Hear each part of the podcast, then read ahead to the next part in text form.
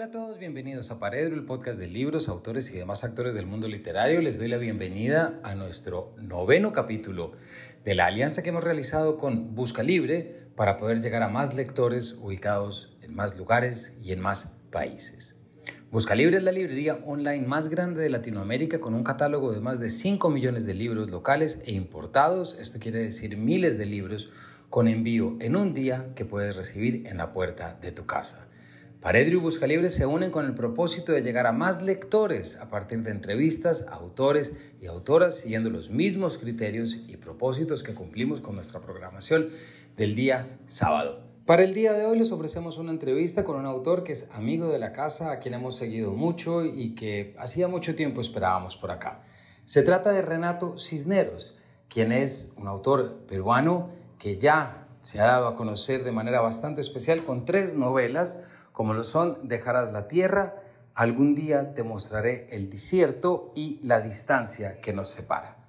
Renato nació en Lima en 1976, es escritor y periodista, ha trabajado como reportero y columnista para los diarios El Comercio y La República y como conductor de programas de radio y televisión peruanos. Es además autor de los poemarios Ritual de los Prójimos, Máquina Fantasma y nuevos poemas italianos. Adicionalmente, fue finalista de la segunda Bienal de Novela Mario Vargas Llosa con La distancia que nos separa y los lectores del diario El Comercio la eligieron como mejor novela de 2015. Ha sido publicada en seis lenguas y en Francia obtuvo el premio Transfuge a la mejor novela hispanoamericana de 2017, así como también fue finalista del premio Medicis. La edición inglesa ganó el premio English Pen Award en 2018 y lo llamamos para que nos hablara de un tema que desde acá creemos que él ya había visitado y que, como ustedes saben, en muchos otros capítulos ha aparecido, como es la imagen del Padre, un tema recurrente a lo largo de su obra y que quisimos que nos contara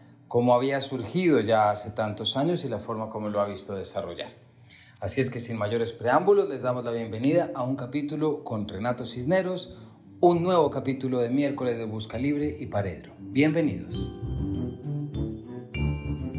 Bueno, Renato, en primer lugar, y lo digo con muchísimo gusto, bienvenido a Paredro. Muchas gracias, querido Camilo. Qué, qué gusto estar de nuevo conversando contigo. Tenía muchas ganas hace tiempo.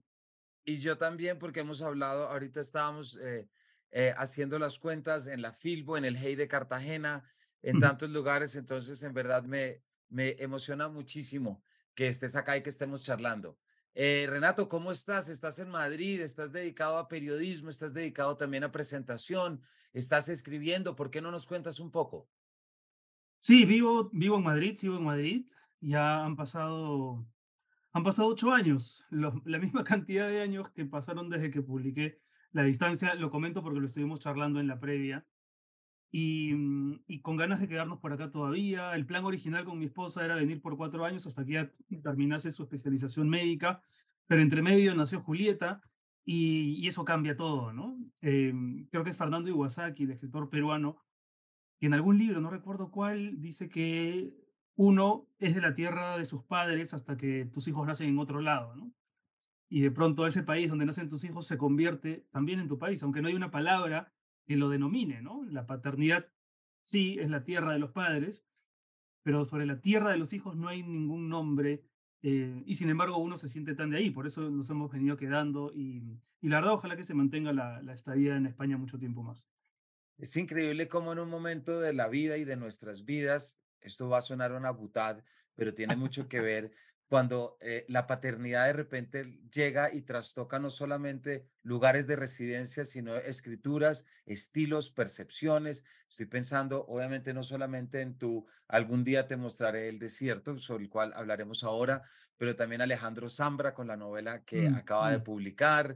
Cosas de Juan Gabriel Vázquez, de cuando nacen sus hijas, también como encuentran un espacio dentro de las novelas, etcétera, etcétera. Eh, y en tu caso, bien me atrevo a decir que la paternidad también en cuanto a concepto y en cuanto a proyección ha jugado un papel determinante a lo largo de tu obra.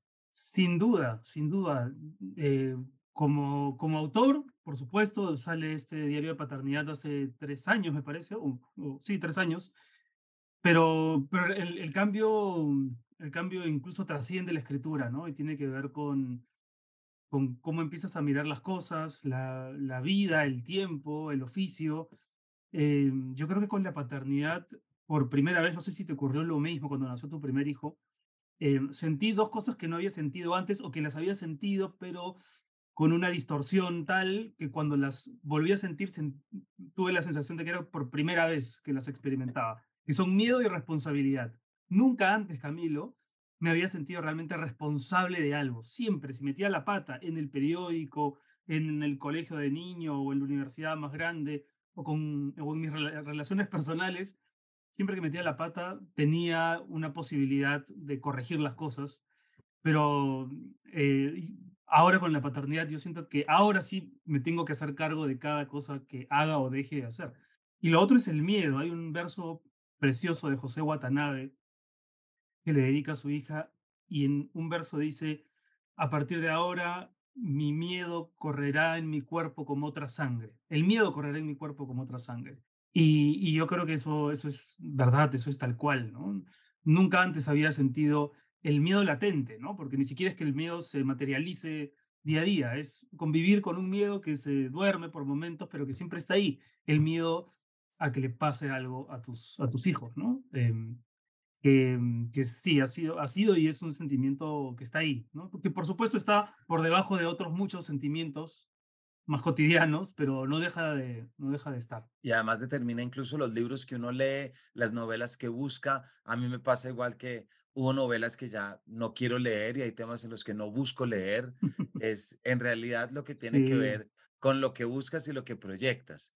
Y de pronto, Renato, arranco por acá, porque releyendo eh, tus novelas y también el, el, el diario de paternidad, hubo, y casi que va a arrancar por el final para coger el inicio.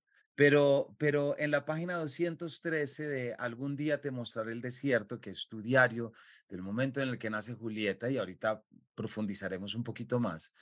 Hay un momento en el que tú al final estás hablando de un momento muy tenso, un momento muy tenso con tu esposa, un momento de cambios, un momento un poquito ese coletazo que trae la paternidad y, los cambios inevitables, que se hace además con una transparencia. Y entonces en un momento tú te preguntas si te hizo falta tu padre en medio de todo esto. Entonces mm. te preguntas, ¿será que me hizo falta o no? Y parece que vas a arrancar y de repente llega y cierras con un no quiero hablar de mi padre ahora. Sí, sí, mira, había olvidado, había olvidado esa parte. Pero, claro, em, yo creo que durante esa crisis, porque lo que siguió al nacimiento de mi hija fue una, una crisis, una crisis existencial, una crisis posparto, pero donde el que padecía la crisis era era el, el, narrador, el esposo, digamos, ¿no? No, no la mujer.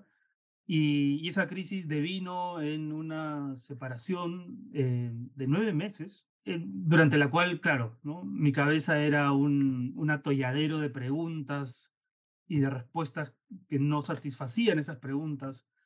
Y, y en, algún, en algún punto me debo haber preguntado eso, ¿no?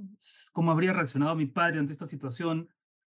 eh, qué me habría dicho, qué habría esperado que yo haga, ¿no? Eh, mi viejo como buen militar siempre el, asunto de la responsabilidad eh, lo tenía muy en, muy en claro, aun cuando a veces no la ejercía en el plano privado, pero una de sus herencias fue esa, ¿no? Siempre delegarnos responsabilidades.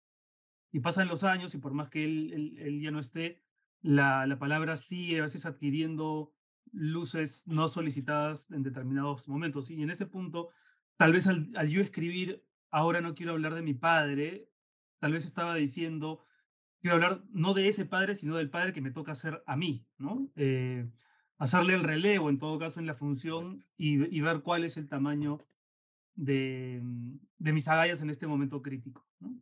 Y yo creo que arrancar por acá, no lo había pensado, si te mostrara aquí mi, mi libreto, verías que esta era la, la, la pregunta 8, pues eso es lo rico de charlar contigo y de estar aquí en Paredro. Eh, a mí ese, e, ese final del diario, Renato, me, me, resultó muy iluminador releyendo los libros porque también para la audiencia, quien no te ha leído y que le espera ese gran eh, gusto, son dos novelas que tú escribes, pero que no sé si la palabra es novela, también es un texto de mm. autoficción con componentes en el que te nutres de todo, que son eh, La distancia que nos separa y dejarás la tierra. Una investigación sentimental, emocional, histórica, como tú lo quieras poner, pero sobre todo es quedándote en tu padre, el militar, el gaucho Cisneros.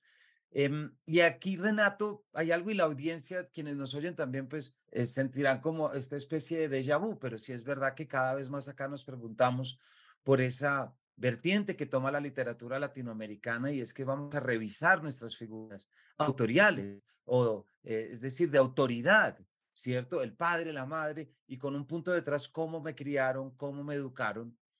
La mm. distancia que nos separa, Renato, ya tiene ocho años.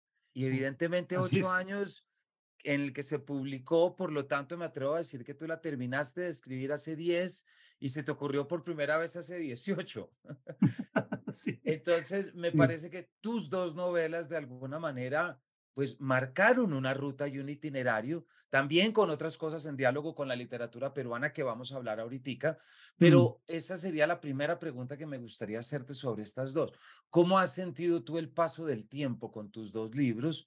Eh, ¿Cómo los has visto adquirir experiencia? ¿Cómo se leen? Y si este revuelo que hemos tenido en temáticas literarias les ha dado de pronto alguna perspectiva que tú no hubieras visto, que no te hubieras imaginado o te han traído alguna sorpresa? Es interesante el enfoque porque es verdad, desde, desde el 2015, que es el año en que apareció La distancia que nos separa, que es un libro que yo defiendo como novela por varias cosas que podríamos conversar después si quieres, aun cuando en su día me atreví yo mismo en la primera edición a colocar una nota casi de advertencia diciendo que era una novela de autoficción. Hoy yo mismo discuto esa, esa, esa etiqueta, pero ese es otro tema. aquí, la tengo, aquí la tengo y no te preocupes que lo va a leer ahorita después. Eh, en, todos estos años lo que yo he visto es que han, no han dejado de aparecer efectivamente en la literatura, no solamente en Hispanoamérica, sino yo diría en el mundo incluso. La última novela de Natalie Nothomb en Francia va de eso. No han dejado de aparecer títulos relativos al padre, a la madre, novelas eh, con o sin ficción donde se problematiza el asunto de la familia. Y, mm, y yo recuerdo, Camilo, que cuando que uno de los momentos claves para mí durante la escritura de la distancia fue empezar a revisar lo que se había hecho. Y, y, salvo el libro de Héctor Abad, eh, El olvido que seremos, perdón, también debo mencionar el libro de Philip Roth, Patrimonio, y el de Paul Oster, La invención de la soledad, pero lo que quiero decir es, no había tantos libros testimoniales o novelas testimoniales sobre el padre, lo que sí había era mucha ficción, ¿no? O libros donde el testimonio estaba más literalizado, si, si quieres. Y ahí sí había una larga tradición que no sé exactamente dónde empieza, pero que es antiquísima, tan antigua como la vida misma o como el propio oficio de la escritura, porque la pregunta sobre el padre siempre estaba ahí. Ahora, cuando yo veo desplegados todos estos títulos, aquellos que revisé en su momento y los que han venido apareciendo luego, eh, para mí cada vez me queda más claro que cuando uno escribe sobre su padre, en realidad está escribiendo sobre la autoridad. Vistos esos libros muy de cerca, uno pensaría que se trata únicamente, voy a ponerlos entre comillas, eh, se trata únicamente de un expediente personal, familiar, donde un narrador literaliza a su padre, ¿no? Pero si uno ve en perspectiva todos esos libros, en realidad son libros que que discuten el poder, que discuten la forma en la que el poder se ha venido administrando en sus sociedades.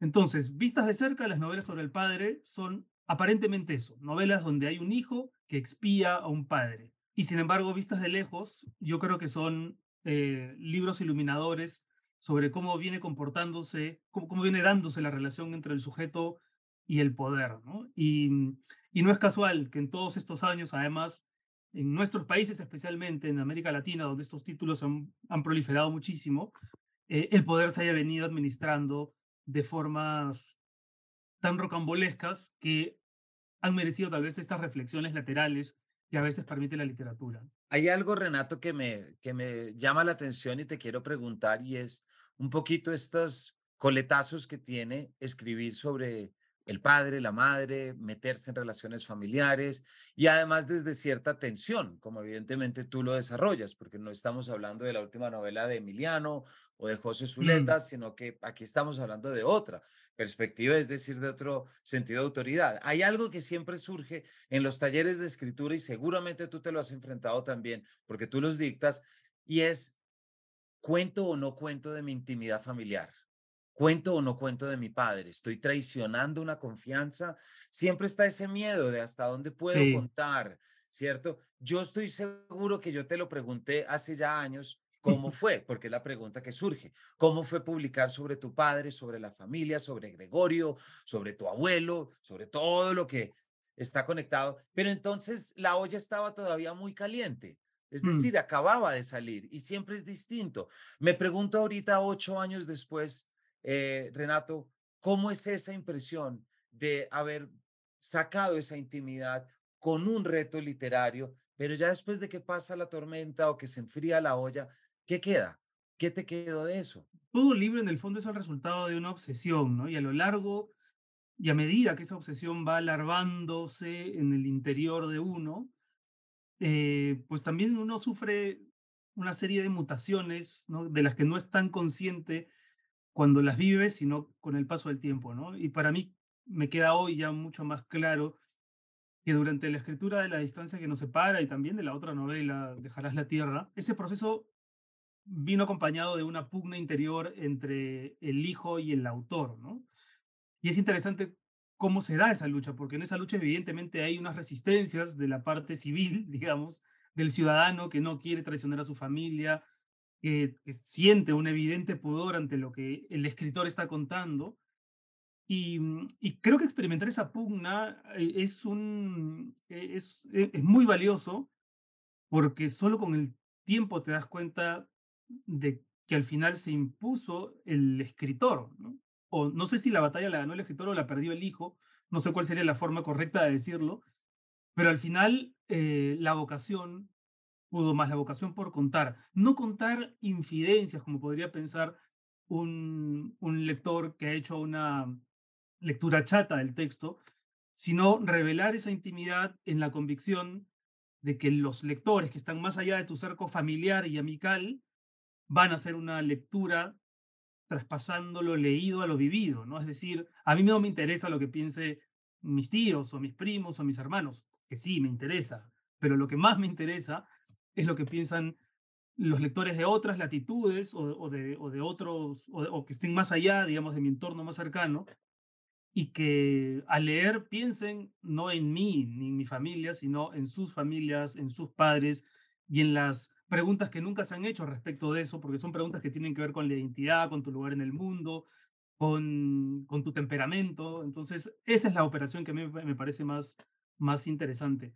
Mm, y, claro, estas, estas pugnas de todas maneras son, son duras porque uno se enfrenta a, a, información también que tal vez hubieses preferido como hijo no, no tener.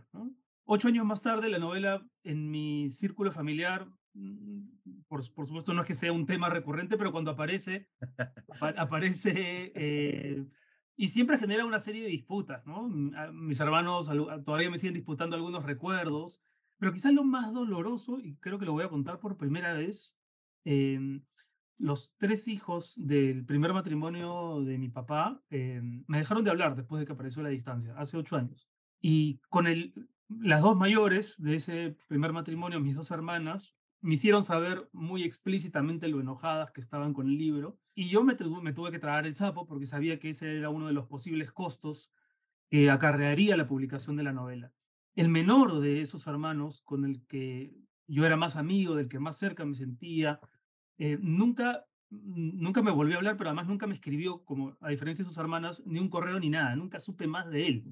Y en cada vuelta a Lima, yo siempre he guardado la esperanza de reencontrármelo para, ayudados por el paso del tiempo, poder tomarnos una copa y conversar sobre ese libro que le resultó tan incómodo. Pero el año pasado este hermano mayor murió, murió de un cáncer repentino y, mm, y eso sí que me dolió, ¿eh? O sea, esos, porque ahí, ahí se acababa la posibilidad de una conversación, de un, de un entendimiento, de un arreglo.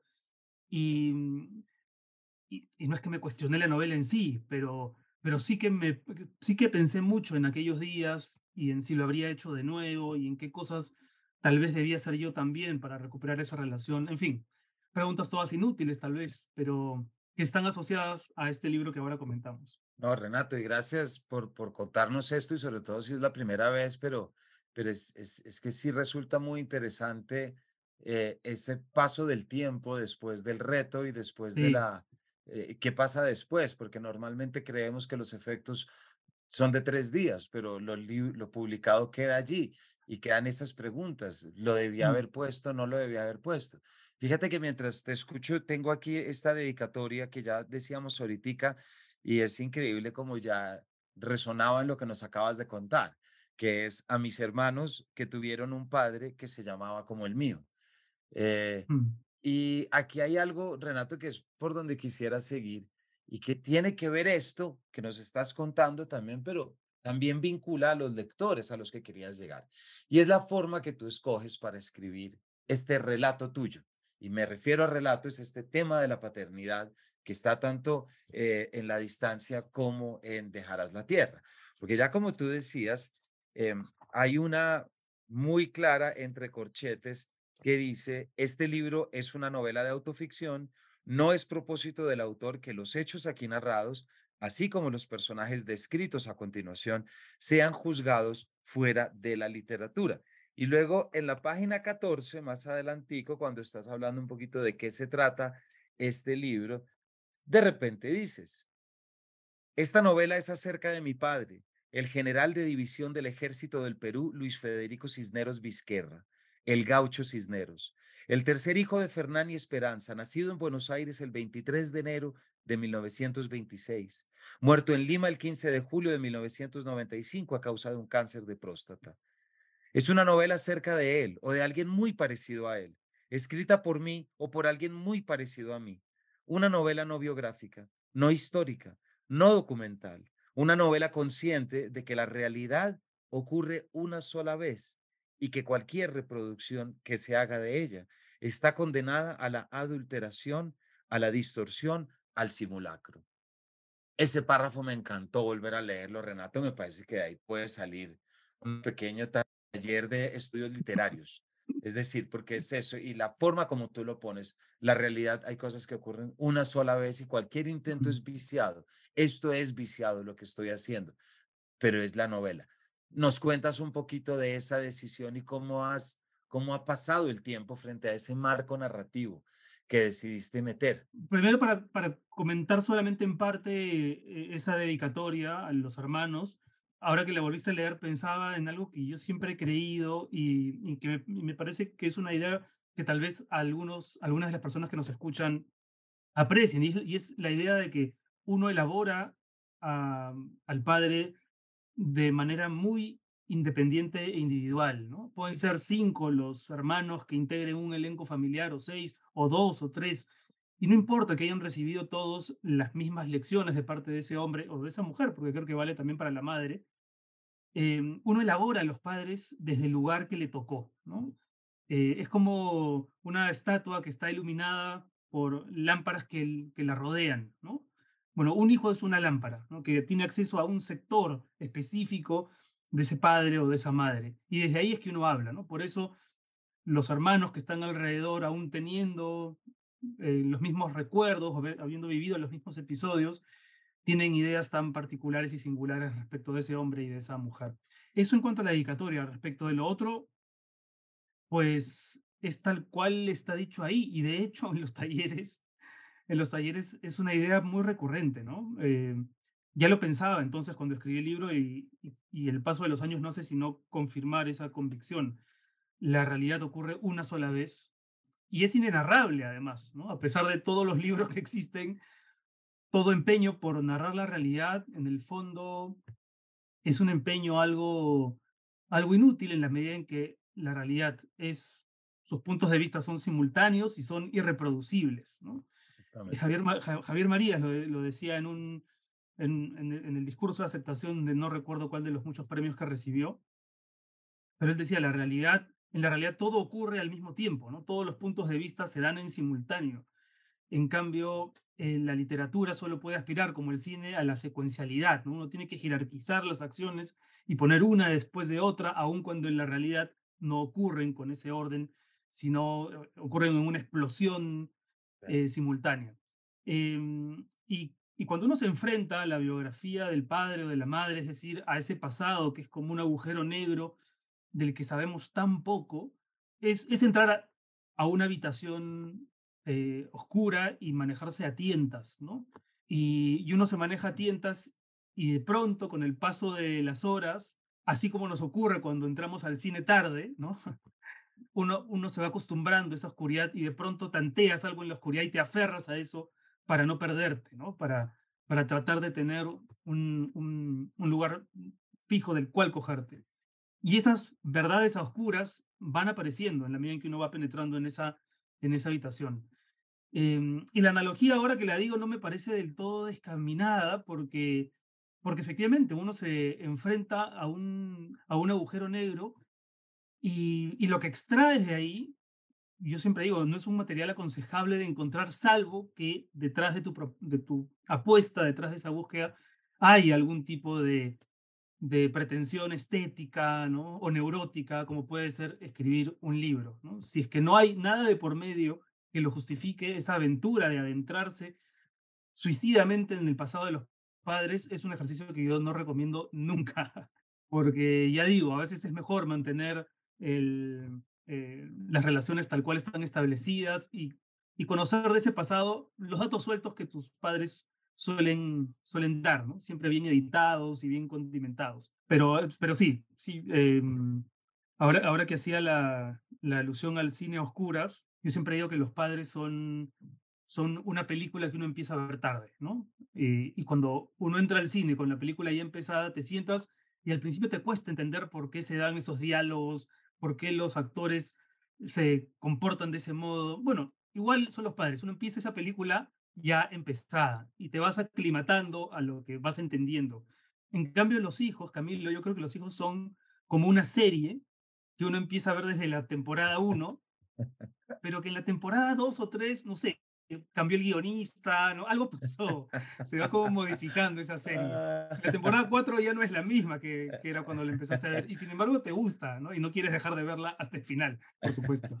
Renato, gracias. Estaba acordándome de un parrafito de un texto que aquí recomendamos mucho y que yo recomiendo muchísimo también en talleres, que es ese texto de David Grossman de Conocer al otro por dentro o el deseo de ser ah. Gisela. Ah es muy bonito y hay una parte que, que desgarra mucho y dice que es un momento determinante en la vida de uno cuando uno se da cuenta que sus padres tienen lados oscuros, que tienen relatos.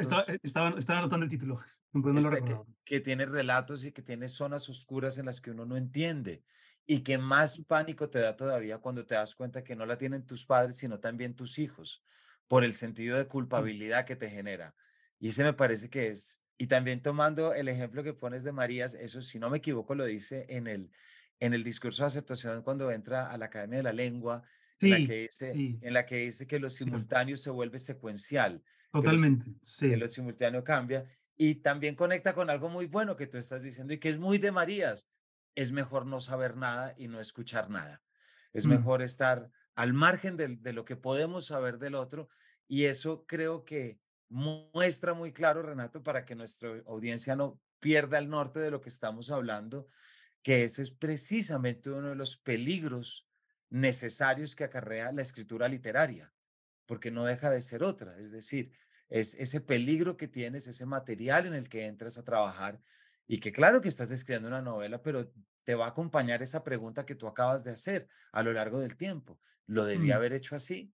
¿Lo pude haber hecho de otra forma? lo pude haber abordado de otra manera, porque creo que ese es el momento en el que la escritura literaria se solapa absolutamente con la realidad, con mm, lo que mm. uno es, y nos muestra que sí, que la ficción es la ficción, pero que muchas veces ahí hay unos hilos que no se han separado el uno del otro y que toda lectura literaria también es una lectura de uno mismo en su plano y en su realidad. Sí, total, totalmente de acuerdo con lo que acabas de decir, Camilo. Toda escritura siempre surge de una incomodidad, ¿no? En este caso, la incomodidad era, ¿qué hago con ese fantasma que es mi padre, que todavía 10 años más tarde, en ese momento, ¿no? 10 años más tarde, 10 años después de muerto, sigue presentándome de diversas maneras en momentos especialmente significativos de mi vida. ¿Qué hago con eso? ¿no? Entonces, de esa incomodidad aparece esta novela que lo que, único que busca es producir incomodidad en el lector a partir de preguntas. ¿no? Tú sabes bien que la literatura es el territorio de las preguntas, no de las respuestas. Y, y para mí, claro, quizá no en ese momento, en el momento de la escritura uno está demasiado metido en el plano detalle como para entender la, el, cuadro que está protagonizando, pero tal vez lo que yo he querido con esos dos libros, con esos tres libros en realidad es, es eso, que los lectores piensen que tanto conozco a esta gente con la que vivo y a la que tanto amo, ¿no? Y, y trasladarle esa incomodidad, ¿no? Las novelas surgen de una incomodidad y, generan una también ¿no? en, los lectores. Jonathan Franzen me parece que era el que decía, la buena escritura calma a los perturbados y perturba a los calmados. ¿no? Exactamente. Eh, me, gusta, me gusta esa idea de que la gente entre a la novela, a estas novelas, con una serie de certezas figuradas sobre sus padres y termine, y termine un poco convulsionado por las preguntas que, pueda, que puedan surgir de la lectura. Y Francia también tiene una cosa muy buena y es que dice, te puedes librar de lo que quieras menos de tus padres. que también nos, nos aplica muy bien para esta, para esta conversación. Hay un proverbio bengalí que dice, todo hijo quiere, perdón, todo hombre quiere traer al mundo a sus padres. De ese malentendido nacen los hijos. muy bien. Hay otra cosa, Renato, que mientras te escucho y Perú y Colombia, yo siento que cada uno tiene dentro de su imaginario literario un relato, llamémoslo, eh, fundacional, si se quiere. El caso en Colombia es, eh, voy a acompañar a mi madre a vender la vieja casa de la familia, ¿cierto? Que es 100 años de soledad y que es de donde surge, ¿verdad? Y en el Perú, creo que no me equivoco al decir que es eh, la pelea entre Vargas Llosa y su padre, a quien le quieren un futuro militar y quien dice, no lo voy a hacer y bueno, y ahí está su memoria, el pez en el agua, me parece, etcétera. Se me surgió esta curiosidad eh, de este diálogo. Si tú sentiste este, e, este diálogo de este tema Vargas Llosiano que está en tantas novelas y, y aparece tanto, ¿te caló a ti en, el, en algún momento para, para entrar en tu propio relato y tu propia búsqueda, casi como que un material literario que se te hubiera metido en tu percepción de cómo entender tu realidad. Sin duda, El pez en el agua fue uno de esos títulos que, que, revisé durante la escritura de mi novela. Yo lo que, en un punto, lo que quería era sobre todo encontrar el tono, porque cuando uno acomete una novela familiar, es muy fácil caer en la sensiblería, ¿no? Uno está todo el tiempo tentado hacia el melodrama. Es, en algunas páginas creo que es inevitable y sin embargo hay que evitarlo, ¿no? y, se, se, puede evitar, todo esto suena a trucos como para escribir un libro sobre tu padre, pero en realidad esos trucos solo los descubres al final de escribir el libro y solo sirven para ese libro que ha sido escrito, no sirven para ningún otro.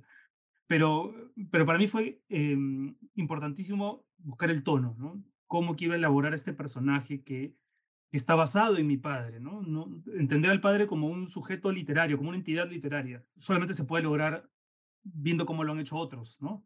Entonces, uno de esos libros fue, fue El pez en el agua de Vargas Llosa, donde él cuenta este episodio tan traumático por un lado, tan fundacional por otro, ¿no? Porque a partir de ese instante, y me refiero al instante en que él, con 10 años, se entera de que, de que el padre que creía muerto vive, y no solamente vive, sino que acaba de llegar al, al hotel de turistas de Piura para conocerlo, y no solamente ha llegado para conocerlo, sino que se convierte en el hombre autoritario que intentará arrancarle al niño Vargas Llosa esa precoz vocación literaria y lo hará de un modo absolutamente abusivo, es decir, implantándolo en el colegio militar para que los militares se encarguen de espabilarlo y quitarle esa, eh, como lo dice Vargas Llosa, bueno, eh, eh, esa, ese pasatiempo de maricones, ¿no? Que es escribir y sin saber el padre que lo que los militares le van a dar a Vargas Llosa más bien es el tema de su primera gran novela, ¿no?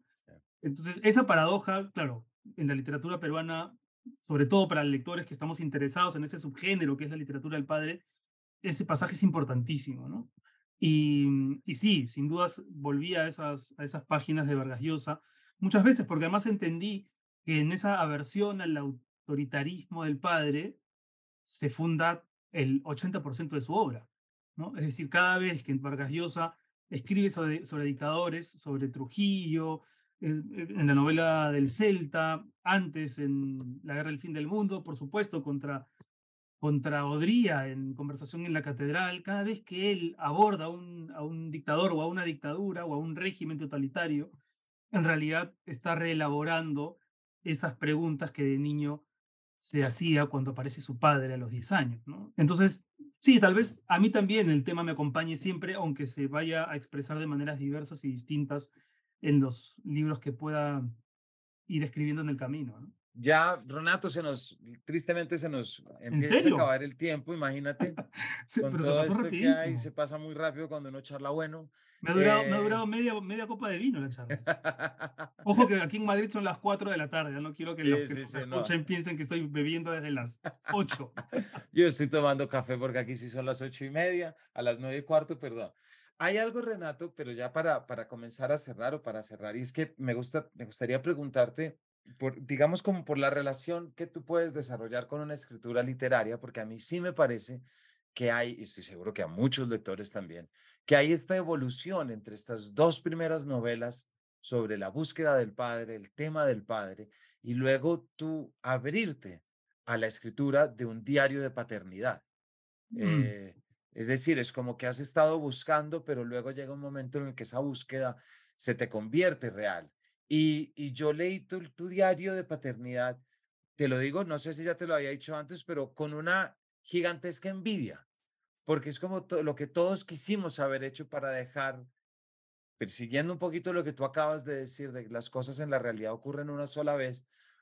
Mejor dicho, uno empieza a leer tu libro y se da cuenta que cuando nació mi primer hijo, sí, uno se sabía muy bien todo el relato de los días antes, de qué pasó la mm. tarde antes, cosas muy bonitas y que, y que guardarlas es mejor que olvidarlas porque te dan, te permiten sacar sentido a la experiencia. Pero claro, uno se le van y tú los dejaste todo agarrados. ¿Cómo fue tu relación con la escritura literaria en esa perspectiva? ¿Fue algo que te surgió como una continuación de las otras dos novelas, como una relación con una escritura terapéutica, mm. entendiendo que todo lo literario es terapéutico, me lo parece a mí, no lo pongo desde un lado, eh, entre comillas, ni nada. No sé si nos puedes contar algo de eso. Sí, a ver, yo empecé a escribir ese libro sin ninguna conciencia de que, de que iba a ser un libro. De hecho, lo hice, lo empecé a hacer por, al principio por juego, ¿no? además me parecía, eh, me parecía que había como algo potente en la anécdota original, es decir, ir a Auschwitz, ser testigo, ¿no? De, de ese, mm, del horror que todavía reina en ese lugar y que se respira, y al día siguiente enterarme de que la vida ¿no? se va a hacer presente dentro de nueve meses, porque mi esposa me da la noticia de que se va a convertir ella en madre y yo en padre en, en, en Cracovia, en un hotelito de Cracovia, un día después de visitar Auschwitz, visita de la cual salimos desolados, con muy pocas esperanzas respecto del ser humano y de la vida, etc. Y al día siguiente llega la noticia. Entonces yo escribí eso en, la en una libretita, uno, uno siempre lleva a los viajes una libreta, y lo escribí, a partir de ahí empezó el diario, pero ya te digo, Camilo, sin ninguna conciencia de que eso iba a ser un libro, y a medida que fueron pasando los meses, y yo iba notando también las mutaciones psicológicas que el proceso de embarazo iba gestando en mí, eh, pues fui llevando ese diario, pero, insisto, sin ninguna conciencia de su publicación ni de su elaboración como libro. Y, ya con la crisis me parecía que era la escritura era el único lugar donde podía reencontrarme conmigo mismo, ¿no? Porque fue una crisis donde la despersonalización estaba muy presente. De pronto yo sentía que todos los roles que venía ocupando se habían desdibujado, ¿no? Eh, no tenía trabajo, claramente mi esposa estaba tan fascinada con la maternidad que yo pasé a un obvio segundo plano, pero no, no, no fue un segundo plano, digamos, en, eh, me sentí como muy desdibujado. Además nos fuimos a vivir esos meses a casa de mis suegros, entonces ni siquiera estaba en una casa, en, nada, sentía que nada me era propio, salvo ese momento del día en que me sentaba a escribir todas estas eh, ideas o, o, disquisiciones. Y solamente mucho tiempo después, eh, cuando ya estábamos en plena crisis, un día hablando con, con un amigo, eh, él me dijo, ¿por qué no? ¿Por qué no haces de eso un libro? ¿no? Pero yo no me lo había pensado como libro, sino hasta ese momento. Y también fue un libro que, que tuvo su problemática familiar, porque yo dije, bueno, si lo publico, tiene que salir publicado como fue escrito, ¿no? Con todos los nombres y no con esa, ya esa cosa arriesgada, insana que a veces también tenemos los escritores de meternos en el problema a unas sabiendas de que te van a, de que va a venir tu esposa a impugnarte esas decisiones, ¿no? Entonces, claro, fue, si, mi, si mi madre batalló contra la distancia en su día y después se resignó hasta convertirse en fan del libro y principal publicitaria del libro, eh, mi esposa igual, ¿no? Mi esposa al principio sentía todos los miedos evidentes y comprensibles en alguien tal vez como médico, ¿no? ajeno al mundo de, de lo que pasa con los libros cuando salen publicados. Y con los años, un poco resignadamente también, se ha dado cuenta de que el libro puede ser tal vez importante, si no para ella, para, para lectores, ¿no? Para lectores que se abisman a la experiencia de la paternidad, porque hay, hay algo que sí creo firmemente, Camilo, y es que, eh, claro, este es un lugar común absolutamente evidente y obvio y palmario, ¿no? Que es, no nos educan para ser padres, pero, pero creo que sí podemos, digamos, rescatar la idea de que no tenemos que ser padres necesariamente, ¿no? Crecemos con esa, con esa especie de mandato impuesto desde la antigüedad. De hecho, hay un pasaje en la Biblia que dice, creced y multiplicaos. Y creemos que tenemos que seguir a pie juntillas esa orden y que la realización personal pasa por como dice el verso de Martí, ¿no? Plantar un árbol, tener un hijo, qué sé yo. Y no, no, hay, hay, eh, gente, y, está, y la realidad lo ha venido probando consistentemente, hay gente que nunca debió ser padre o madre.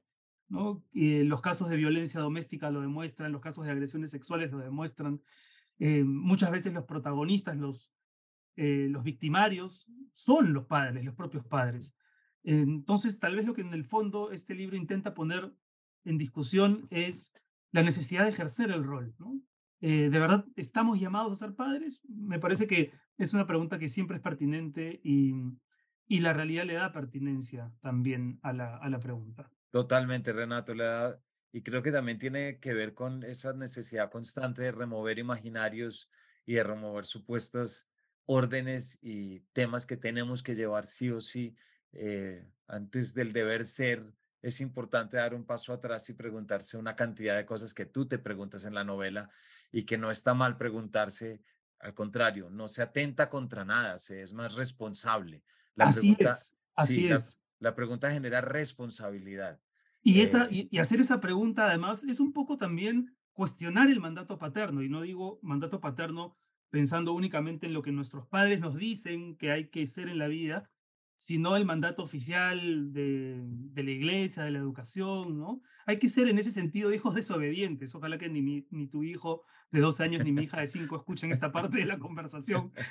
Pero yo prefiero que mi hija discuta mis puntos de vista, ¿no? No que los siga a rajatabla sin permitirse em, ponerlos, en, ponerlos en discusión. Yo prefiero que los discuta, que ella más bien aporte a los míos con nuevas perspectivas respecto de las de las distintas cosas que puede ir descubriendo en la vida. Me parece que en nuestras sociedades, Camilo, a veces el ser hijos discutidores, no digo desobedientes, sino discutidores, está mal visto, ¿no? Eh, a mí las redes sociales, por supuesto, a cada rato, por mis convicciones políticas, por las ideas que defiendo, me, siempre me dicen, y eso me, me arranca carcajadas, por supuesto, pero siempre me dicen, ¿qué diría tu padre? ¿no? ¿Qué diría tu padre si leyera tus columnas? Y yo digo, pues mis disidencias tal vez hablan mejor de mi padre de lo que la gente cree. Porque quiere decir que en algún punto, a pesar de todo el autoritarismo que reinaba en esa casa, algo de libertad imprimió él en su educación hacia sus hijos, ¿no? Y, mm, yo creo que eso es lo mejor que podemos hacer por nuestros hijos, ¿no? Cuidarlos, pero permitirles también una autonomía de pensamiento que el día de mañana los lleve a, a elaborar sus propias ideas. Y ojalá que esas ideas sean no solamente distintas, sino mejores que las que tenemos nosotros. Pues Renato, muchas gracias por, por ese final. Yo te, te estoy escuchando y, y me queda un poquito esa idea. También arrancamos por ahí, es que los hijos en muchos aspectos son como esas obras literarias que uno lee. Uno no quiere que leer lo común, uno quiere, aunque sabe de su dificultad, pero uno siempre va a preferir un hijo que, que lo rete, así como va a preferir una novela que te va a retar y que se va a estar. mi abuelita, mi abuelita tenía un dicho que me disculpa la audiencia, a quien no le gusta, pues me pareció muy significativo.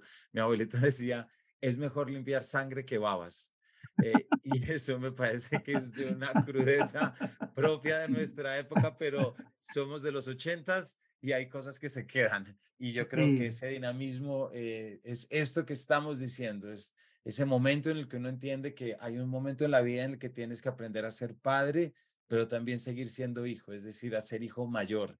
Y es esos espacios que da lo literario y sobre todo que da tu obra, pues que abre unas grietas necesarias a través de las cuales pasa mucha luz. Mm. Eh, y yo creo de, de, de, de, los dos lados, de la paternidad, pero también Totalmente. de, ser, de la paternidad y de ser hijos. Entonces, creo que aquí quienes no hayan leído, como les digo, pues mucha envidia porque les queda todo este mundo por explorar, Renato, que tú nos has traído y que, como bien lo dijiste en un momento, pues no es sobre ti, sobre tu padre, sino también es pues como hacen las buenas obras, sobre todos los padres y sobre todos los hijos. Eh, muchas, prácticamente. gracias, muchas gracias por eso, Camilo. De verdad, me, me, me, me quedo con, la, con las ganas de seguir conversando, que la gente sepa que esta conversación solamente se interrumpe porque tengo que ir a recoger a mi hija al colegio. Volvemos al tema. cual, más allá de la discusión literaria y las tesis y tal, al final del día uno tiene que también hacer su chamba y cumplir su papel. Además que es un, man- es un además, y uno lo siento realmente como un trabajo. Todas las personas deberían poder dejar a sus hijos en el colegio o recogerlos. Mm, O sea, las empresas deberían diseñar sus horarios para que los padres de familia, los empleados padres de familia, puedan permitirse eso. La gente llegaría a trabajar con mejor, de mejor humor. ¿no? Bueno, pero en fin, me, distra- me, me distraje. Solamente quería añadir una cosita, que es, ahora estoy publicando una nueva novela, ahora en julio voy a Lima a la Feria del Libro y saldrá publicada en América Latina, sospecho que en agosto, septiembre. Espero que llegue pronto a Colombia y espero que la tengas y que la leas. Y durante muchos meses he venido diciéndome a mí mismo, bueno, por fin, esta es una novela de ficción que no tiene nada que ver conmigo ni con mi familia. Mi familia estará feliz de que publique un libro donde ellos no son mencionados. Eh, y luego pensando en la propia historia, pues me doy cuenta de que los temas siguen estando ahí, ¿no? Mientras uno más intenta alejarse de esos temas, los temas se las ingenian para, bajo el disfraz de la ficción, ¿no? Reaparecer desde otros ángulos, más sorpresivos tal vez. Pero no dejan de ser las preguntas, o sea, las preguntas con las que iniciaste tu obra van a estar ahí, ¿no? Cambiarán de aspecto, pero lo- lo- los monstruos ya bautizados seguirán rodeándote. Así es. Y del lado de acá, por eso te leemos y por eso leemos, para seguir visitando esos. Entonces, para nuestra audiencia, hemos estado hablando de las dos novelas de Renato, La distancia que nos separa y Dejarás la tierra, publicadas los dos por Penguin Random y también por algún día te mostraré el desierto que está publicado en Alfaguara. Esa es la edición que yo tengo. Eh, todos muy recomendados desde acá y pues no solamente el aspecto literario, Renato, sino también tu presencia como presentador, como periodista. Eh, e invitamos a la audiencia a que te siga y por supuesto te agradecemos muchísimo este rato que nos hayas acompañado en una charla tan sabrosa. A ti, querido Camilo, espero que la próxima vez sea en persona, en vivo, en Bogotá o en alguna otra ciudad, y que, y que siempre tengamos esta capacidad de conversar de cosas tan que nos importan tanto y que tanto Así es. queremos. Estoy seguro que sí. Por supuesto que nos veremos de nuevo acá, sea en Paredro, sea en otro contexto, para hablar sobre esa novela que desde ya esperamos. Así que Renato, muchísimas gracias y a todos ustedes, muchas gracias por habernos acompañado y nos vemos en una próxima edición de este Paredro.